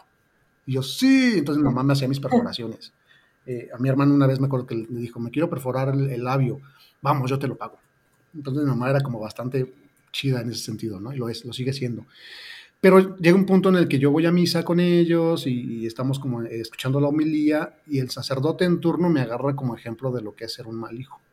No mames por estar de colorado, güerito, este, prieto güero y este y, con perforaciones, ¿no? Es como de, a ver, vean, por ejemplo, este muchachito que es, un mal ejemplo para los demás. Y yo sido, ay, pero ¿cómo? Si yo saco 10 en mis materias y obedezco a mis papás y no, no, este, vaya, ¿no? Como hago todo el deber ser. a partir de ahí mis papás dicen, ya no vamos a ir a misa. Y nos vamos a alejar por completo de la iglesia. Y así fue como desde los 15 años hasta, curiosamente, hasta ahora que se va mi hermano.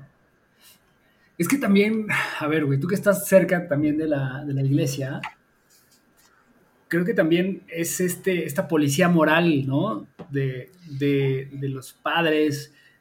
O sea, alguna vez yo, yo fui a, confesarme, en alguno tenía que ir a confesarme. yo no soy tan cercano a la iglesia. O sea, soy muy religioso, pero no soy cercano. Sí.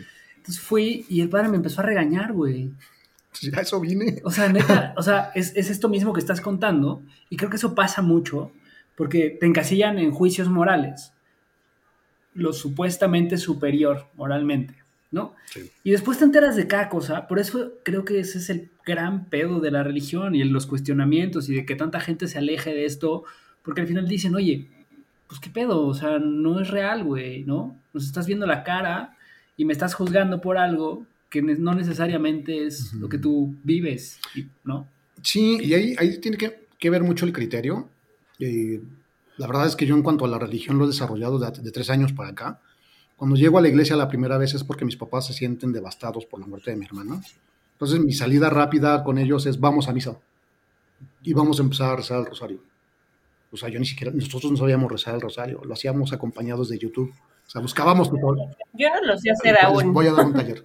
Este, buscábamos tutoriales en, YouTube para cómo, cómo rezar el rosario, ¿no? Así, a ese nivel estábamos. Ahora mis papás se lo saben de memoria. Y además lo, lo, hacen todos los días.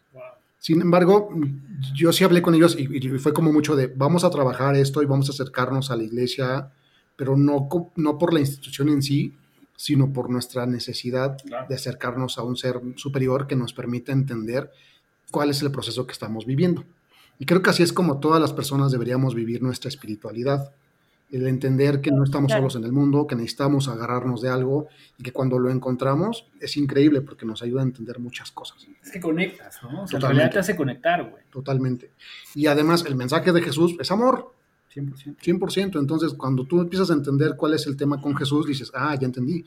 No tiene tanto que ver con la cuestión moral. Aquí hay, hay dos cosas.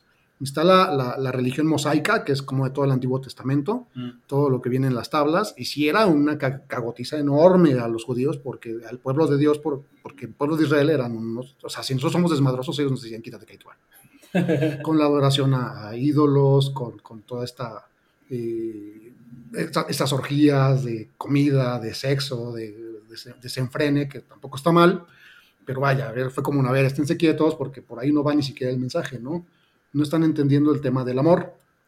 Cuando llega Jesús dice, a ver, a ver, sí está muy chido todo lo que, lo que mi padre les dijo respecto a las leyes mosaicas, pero yo les vengo a, decir que a, todo esto, todo esto se, resume en una ley.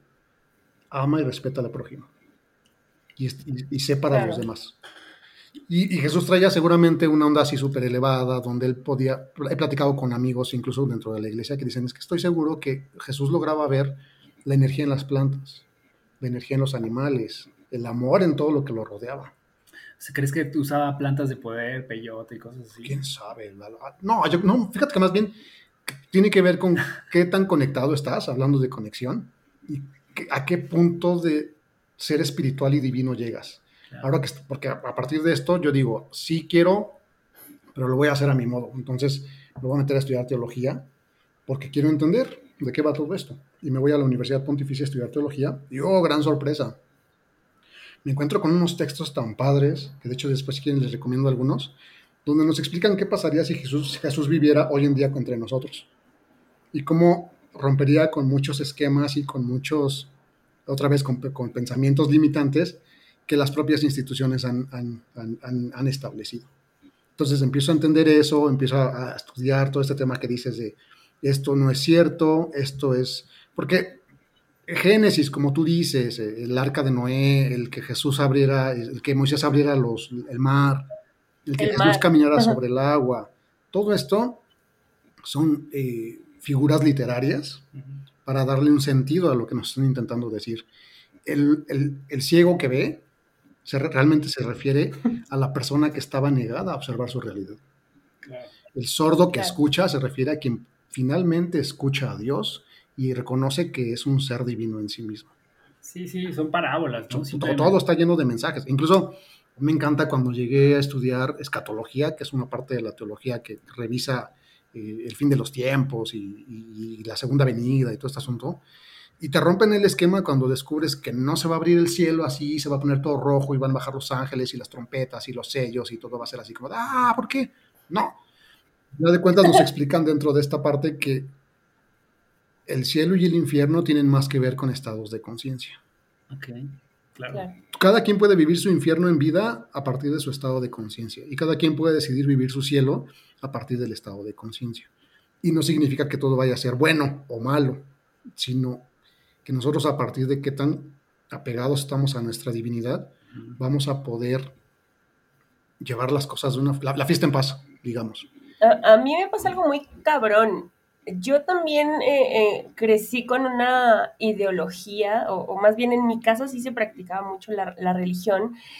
A la fecha, por ejemplo, mi, mamá nos vamos a dormir y tal, y, estamos platicando así bien chido, y de repente como que se calla y yo le escucho que empieza a orar eh, y a orar y a orar y a orar, ¿no? Y yo digo, ah, chingona, a ella le da paz, ella a mí me lo inculcó, pero aquí es donde viene, donde pues creo que la mayoría nos rompe cierta cosa y a lo mejor a ti te pueden haber inculcado lo que sea, ¿no? Yo incluso le contaba a Carlos en su momento, pues yo hasta cantaba en el chingado coro de la iglesia, ¿ves? Pero eso, o sea, mi, mi, mi onda de ser o estar cerca de un algo superior a mí no va por la onda de practicarlo e ir a la iglesia cada ocho días, ¿no? Es muy diferente. Para mí ahora el concepto de ser buena persona o estar cerca de la espiritualidad y demás radica en, pues, no ser una culera, ¿no? no ir por el mundo haciendo chingaderas y darle la justa medida a, las cosas, ¿no? Creo que eso también es muy importante. Y cuando platicaban de esto de la Semana Santa y, el ayuno y las cosas que se hacen con respecto a ese tipo de tradiciones que nos han insertado, ¿no? En el chip, eh, me acuerdo que ahí fue como la primera vez donde yo dije, ¿esto qué pedo, no? Y estaba muy morrilla, tenía como unos 15 años, creo que era la, la sí, Semana Santa, y mi mamá también era de, no, no podemos ver televisión, no tenemos que, no, no vamos a comer, pero además no podemos escuchar música. Y ahí dije, ah, cabrón, o sea, ¿cómo? ¿Cómo que no podemos oír música? Porque mi mamá, pues era así, o sea, a mí me despertaba con el radio, con, con el fonógrafo, con W, con lo que fuera, ella siempre nos despertaba así, ¿no?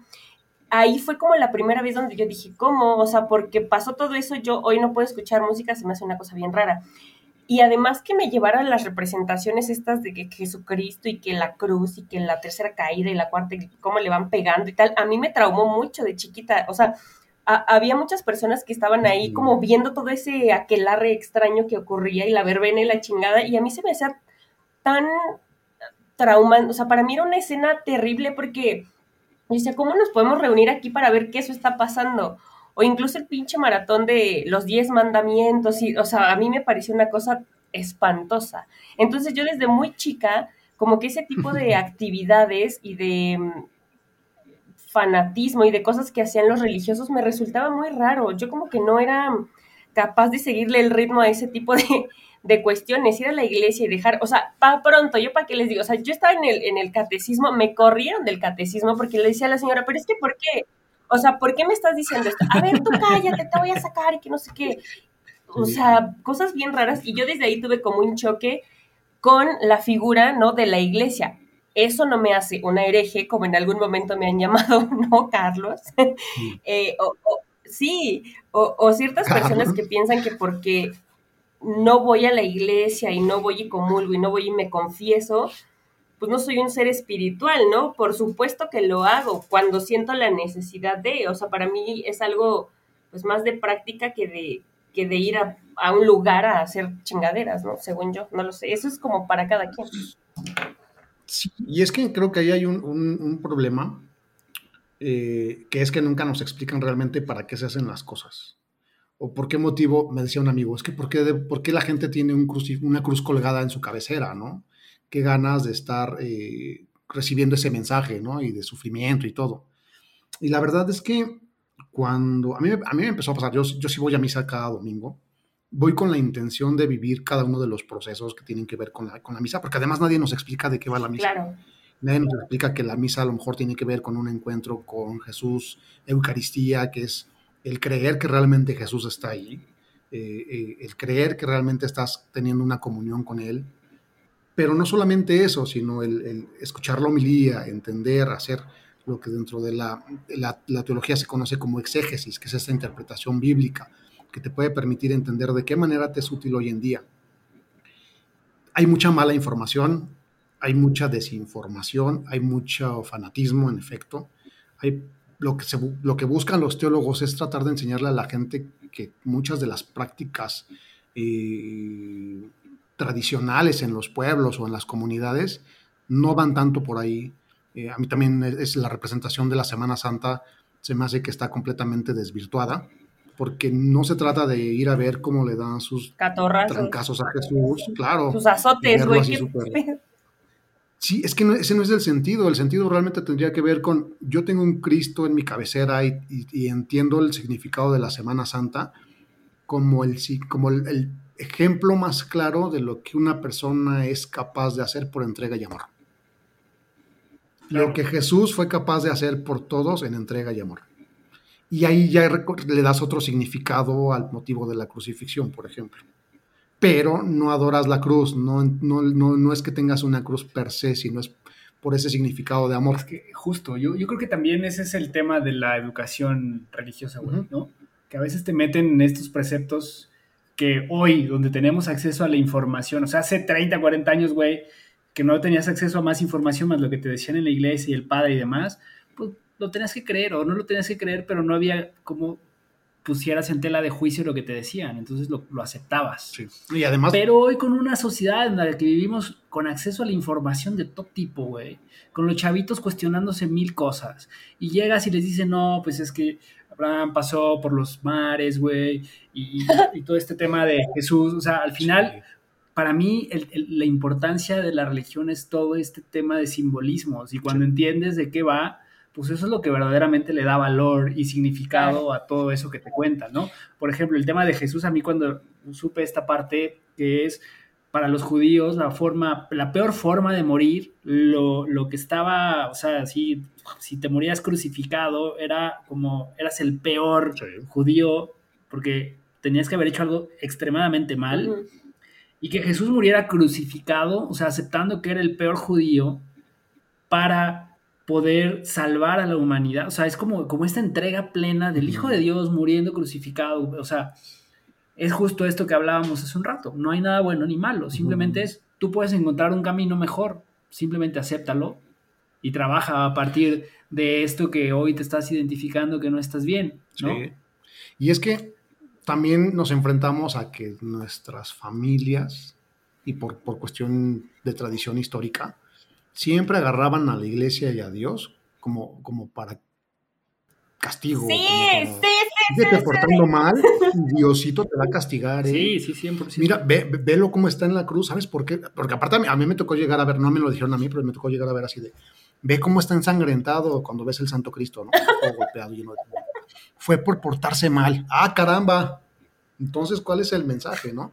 Y eso viene también con el, con el pecadores, este, injustos, van a arder en las llamas del infierno. Entonces se, empezó a cargar de, de, moralidad todo este entender y se va dejando de lado el mensaje de amor que hoy en día están tratando algunos sacerdotes de recuperar, algunas iglesias que no necesariamente son católicas romanas, eh, el mismo Papa Francisco hoy en día ya habla más del amor por encima de la institución. Entonces ya hay como ahí, ah, miren, ya, ya, entendemos por dónde va, ¿no? Hay un montón de, de, personas que todavía siguen como con esta vieja escuela que le llaman, que es decir, la iglesia como, o Dios como castigo, el Dios castigador, el Dios que te está viendo todo el tiempo y que cualquier cosa que hagas mala te, va, te vas a ir al infierno. Y además el infierno es un lugar lleno de fuego y demonios. cuando como, ahora sí que volviendo al, volviendo al tema de nuestras depresiones y ansiedades los demonios los traemos dentro. Claro. Y entonces cuando tú decides trabajar tus emociones y entenderlas y reconocer una depresión, una ansiedad y además decir cuáles son las herramientas que me van a ayudar a, a librarme de estos demonios tal cual, pues creo que logras salir de ese infierno. No, no mames. Güey, qué profundo. Eh, empezamos con la depresión y terminamos en religión. Va de la mano. No, 100%. Al final, esta última frase, justo por eso quiero cortar ahí, porque es cómo vivimos nuestros demonios y creamos nuestro propio, propio cielo en la tierra. No es cierto, yo le dije que ya lo cortara. le estás mandando mensajes así de, ya, ya mándalo a dormir. ya siéntese, señor. Ya siéntese, señor. Pues yo creo que eh, al, final... Es que Skills ya me vio sacando mi agua bendita, hasta le estoy echando desde la Ya, ya me está haciendo todo este, este ritual aquí en... La estoy exorcizando Sí, no, Ilse ya está casi, no mames, sí, te veo rara, Ilse, muy inquieta, ya se te está saliendo ahí. El chamuco. El chamuco. Oye, no, realmente, de, verdad, muchas gracias, César, por estar con nosotros. ha sido el capítulo más largo, creo, hasta ahora, ¿eh? ya nos prolongamos un poquito, pero, pero cosas bien chidas, la verdad, reflexiones interesantes. Y, bueno, tendremos que tener otro capítulo donde, porque queríamos charlar contigo, aprovechando tu sapiencia cultural, que nos contaras de todo este tema. Quizás hagamos una, versión 2 eh, de charlas culturales con, el oso del mal. Pero por ahora, ¿cómo darías el cierre de este capítulo? Hablando de este tema de conoce tus emociones, trabaja y sé una mejor persona o toma una mejor versión de ti. ¿Cuál sería tu cierre, César? Pues de antemano, reconocer, o sea, insisto mucho en reconocer tus emociones y reconocer sobre todo la información que nos quieren dejar. Yo cuando de pronto despierto bajoneado, porque pasa, ¿no? O sea, nunca, nunca, nunca eres infalible y nunca eres de, ya hoy despierto y he decidido que nunca volveré a tener depresión ni ansiedad. No, así no ocurre. El día menos pensado vuelves a sentir un ataque de ansiedad o un ataque de pánico y más bien es aprender a, reconocer por un lado qué información me viene a dejar este ataque de, pánico y por el otro de qué manera lo puedo trabajar. No cerrarnos a las posibilidades, eh, entender que toda ansiedad y todo pánico y toda depresión nos viene a enseñar algo, nos viene a, dejar un mensaje. Y a lo mejor es un mensaje que, que tiene que ver con cómo expresamos nuestra, nuestro amor, nuestras emociones, nuestro sentir, nuestras necesidades. Eh, si yo, ah, me pasó hace algún tiempo, ¿no? que yo decía, es que llevo dos días que ya me estoy sintiendo deprimido como tal. ¿Por qué me está pasando esto? Entonces realmente es preguntarte, ¿por qué me está pasando? Y no darle la vuelta. El, aprender eso, el, ah, ok, esto me está ocurriendo porque estoy sintiendo incertidumbre y la incertidumbre viene de que no, no puedo acabar o avanzar en el trabajo o estoy atorado con esto. Entonces ya encontré ah, ok, esta ansiedad o esta depresión me está dando porque siento que no estoy logrando este objetivo. Ok, me enfoco en ese objetivo y veo qué es lo que ocurre. Y generalmente a mí me ha pasado que descubro que sí iba por ahí y entonces destapo esta energía que tenía atorada. Eh, escuchen, escuchen sus emociones, escuchen el mensaje detrás de las emociones. Una vez que identificas cuál es el mensaje sobre lo que tienes que realizar o vivir, notas cómo la emoción se va y empiezas a decir, ok, ya entendí, eh, esta depresión me dejó este mensaje, entonces puedo permitir que esta tristeza o esta sensación rara que tenía se vaya. Y, sobre todo, reconoce que no estás sola, que no estás solo, que puedes acercarte a otras personas para hablarlo, rodearte de personas que, te permitan eh, trabajar estos sentires, estos, este, cómo estoy sintiéndome y en dónde estoy plantado ahorita y a partir de ahí ya vendrían otras tareas, que sería el encontrar tu propósito, que si quieren después hablamos de cómo encontrar tu propósito. Y a partir de ese propósito empiezas a alinear cada una de tus acciones y cada una de tus posibilidades para, como decía Ilse, no, no ir armando un cagadero no ir eh, eh, destrozándole la vida a las personas, ¿no? Y, más bien ver de qué manera se puede aportar dentro de, hacia ti mismo y hacia quienes te rodean, posteriormente hacia tu comunidad y finalmente hacia el universo. Wow. Aplausos. Me encanta. Aplausos.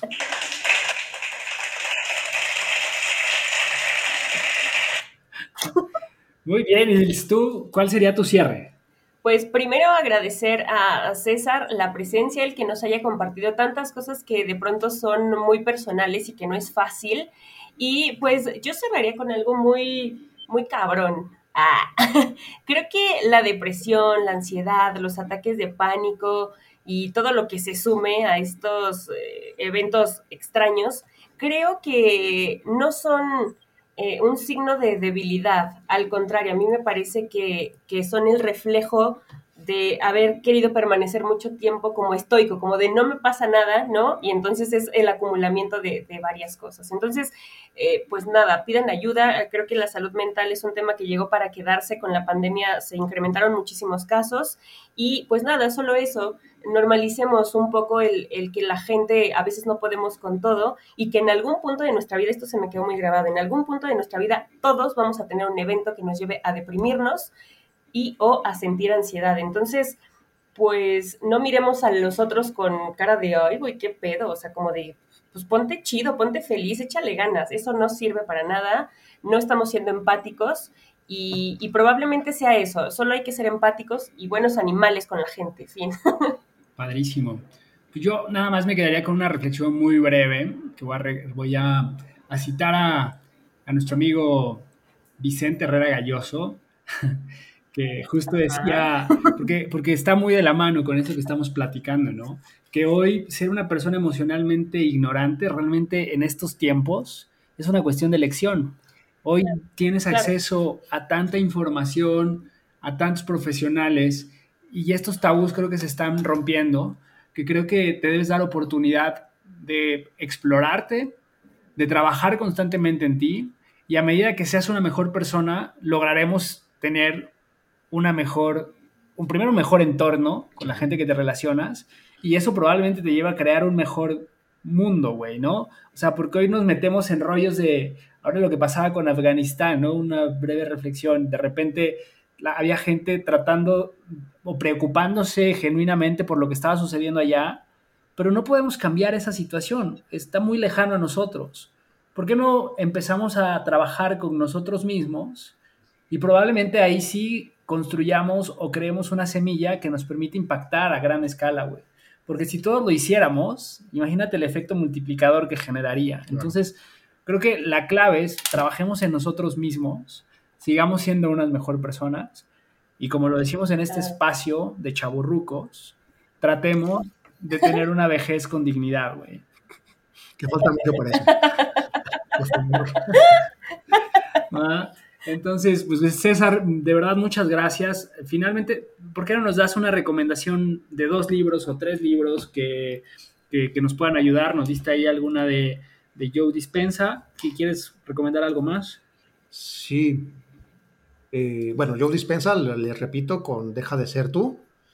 se mete en una onda muy de neuronas y conexiones neuronales y, el cómo la esta programación o reprogramación de, del ser a partir del cómo nos expresamos, regresa al ser y nos permite como cambiar estos, estos sentimientos y estas emociones negativas por algo más, más, más certero y más, más, no positivo, sino más, más acorde a nuestro ser.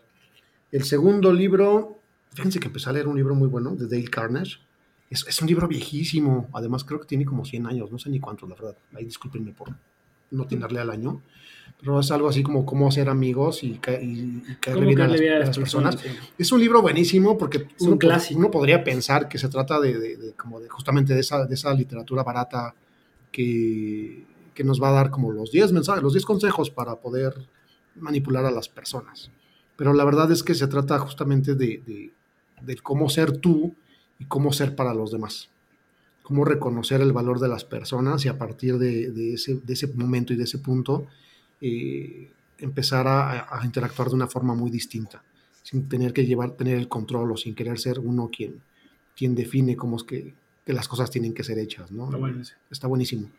Y el tercero podría ser de Florence, es Florence Scovel que es el juego de la vida y cómo jugarlo, que tiene ah. también mucho que ver con, con, con esta reconexión espiritual con este, identificar además que la divinidad vive en nosotros. ya si partes de que la divinidad vive dentro de cada uno de nosotros, pues ya, ya estás del otro lado. Ya, ya tienes esa apertura para poder reconocer que todo lo que se nos pone en el camino, pues forma parte de, de, de una oportunidad de aprendizaje y de crecimiento como persona. Buenísimo, amigo. Pues muy bien, pues muchas gracias. Ilse, la recomendación musical de la semana, ¿cuál va a ser? vamos a recomendarles a una banda que me gusta mucho cuando se tiene que sacar el foie o que me pone así como, oh", ¿no? Porque es muy guitarrosa. Ellos son los Idols. La canción se llama Anxiety, así como este episodio desde Bristol para el mundo. Pónganlos a todo volumen y hagan una especie de catarsis. Seguramente les va a gustar. Vamos a ponerles un pequeño está poderosa, ¿eh?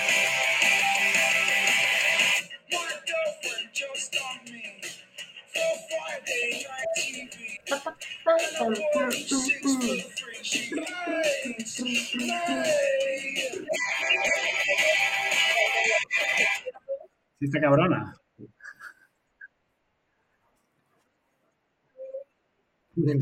Pues está buenísimo, amigos. Pues muchas gracias. Esto fue un capítulo más de Todo y Nada. Los esperamos la próxima semana. Síganos en redes sociales de Todo y Nada. Las SOS, recuerden, son ceros.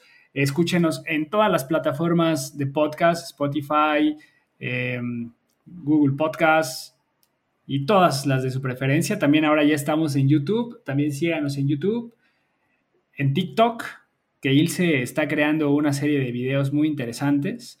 Está por abrir también su OnlyFans. Síganla también en OnlyFans. Empezaré con fotos de los pies, pero sí. les pasaré la cuenta después. Eso, vende bastante. Muchas gracias. También sigan a mí en mis redes. Ah, perdónanos, César. ¿Cuáles son tus redes, por favor, antes de que nos vayamos, cierto? Arroba oso del mal en Twitter y en Instagram y si quieren entrarle a la onda eh, espiritual y religiosa, eh, arroba oso en conversión. Oso en conversión. A mí le ve el horóscopo o la numeralia, algo, no sé. Hay que hacer un, capítulo para hablar de números, energías, piedras, porque también, aunque no lo crean, le, entro a ese asunto. Entonces, no mames, eres un pinche estuche de monerías. Es que el universo nos pone las herramientas a la mano. Pues muy bien, amigos. Pues esto fue un capítulo más. Nos vemos la próxima semana. Chao. Chao. Adiós.